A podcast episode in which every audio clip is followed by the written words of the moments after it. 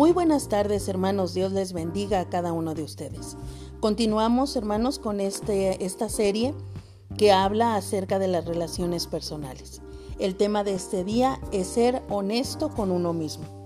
La mayoría de nosotros, los cristianos, queremos llevarnos bien con la gente que es importante en nuestra vida, como lo son nuestros familiares, amigos, vecinos, compañeros de trabajo y otros creyentes. Queremos saber si existen buenos sentimientos entre nosotros para gozar de una sensación agradable de unidad y fraternidad. ¿Sabía, hermano, que eso es lo mismo que Dios quiere de nosotros?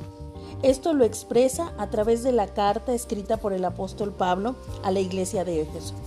En sus primeros tres capítulos nos muestra cuánto nos ama Dios y lo que ha hecho por nosotros, particularmente cómo nos une en un solo cuerpo en Cristo. Después, el apóstol comienza su segunda parte de esta carta diciendo, Yo pues, preso en el Señor, os ruego que andéis como es digno de la vocación con que fuisteis llamados, con toda humildad y mansedumbre, soportándonos con paciencia los unos a los otros en amor solícitos en guardar la unidad del Espíritu, el vínculo de la paz, un cuerpo y un espíritu, como fuisteis también llamados en una misma esperanza de vuestra vocación, un Señor, una fe, un bautismo, un Dios y Padre de todos, el cual es sobre todos y por todos y en todos. Efesios 4 del 1 al 6. ¿Vemos el propósito que tiene Dios en esto?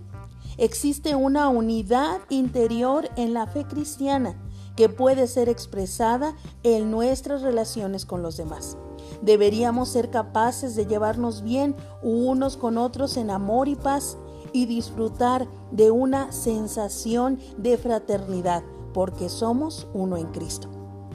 ¿Acaso no es extraño que sepamos lo que Dios desea y que exista la estructura para hacerlo y sin embargo se nos haga tan difícil practicarlo? En vez de ello, tenemos desacuerdos y resentimientos. Vemos que hay esposos o esposas que se quejan el uno del otro, padres e hijos que discuten, vecinos cristianos que pelean, miembros de la iglesia que están enemistados unos con otros.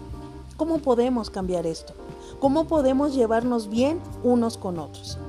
El cuarto capítulo de esta carta a los Efesios, probablemente más que cualquier otra carta del Nuevo Testamento, nos ayudará a contestar esta pregunta. Por un lado, Dios nos ha dado dones espirituales. ¿Cuántos tenemos dones, hermanos? A todos Dios nos dotó de dones espirituales con los cuales podemos ministrarnos, es decir, servirnos unos a otros. Esto nos motivará a unirnos y a ser como Cristo. Y es lo que nos permite ir edificándonos en amor. Pero esa no es la respuesta completa. A medida que sigue el capítulo, va siendo más claro que para poder llevarnos bien con otros, necesitamos hacer algunos cambios en nuestras vidas, en especial vivir de un modo distinto que los no creyentes, que es la manera en que vivíamos antes de conocer a Cristo. La provisión se ha hecho. Cuando el Señor murió en la cruz, tuvo que enfrentarse con nuestra vieja naturaleza, la cual estaba dominada por pecado y egoísmo.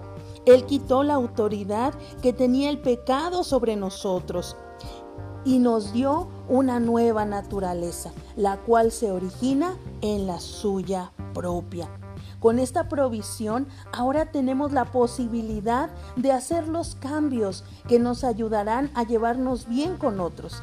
Pero aún existen algunas cosas que debemos hacer para que esa posibilidad sea una realidad en nuestra experiencia diaria.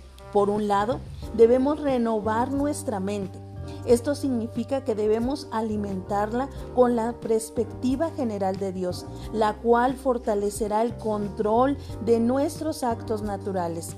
Pero también necesitamos hacer constantemente a un lado los actos de nuestra naturaleza pecaminosa y en su lugar escoger que nuestra nueva naturaleza, con ayuda del poder del Espíritu, actúe en cada situación que enfrentamos. Además, Debemos rechazar el antiguo modo de actuar y elegir que el Espíritu de Dios actúe a través de nosotros como Él desea hacerlo en cada situación.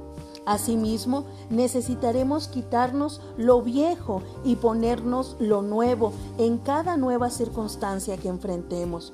Pablo lista algunas de las áreas en las cuales necesitamos hacer lo anterior. Primero menciona lo negativo y después lo positivo. Primero dice, desechando la mentira, hablando la verdad, versículo 25. Número 2, no hurtemos más, sino trabajemos honestamente. Versículo 28. Número 3. No hablemos palabras corrompidas, sino palabras que edifiquen. Versículo 29. Y número 4. Quitemos del todo el enojo y seamos benignos. Versículos 31 y 32. Es interesante notar que muchas de esas áreas tienen que ver con la manera en que hablamos. Entonces, la clave para llevarse bien con otros es vigilar cómo estamos empleando nuestra lengua y las palabras que salen de nuestra boca. Y para coronar esa lista se encuentra la veracidad.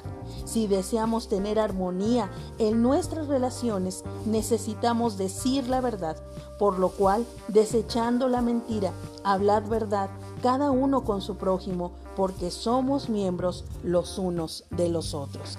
Que el Señor nos ayude, hermanos, a ser honestos con nosotros mismos y hablar palabras que edifiquen. Que Dios les dé una bendecida tarde y espero encontrarnos el día de mañana. Hasta pronto, hermanos.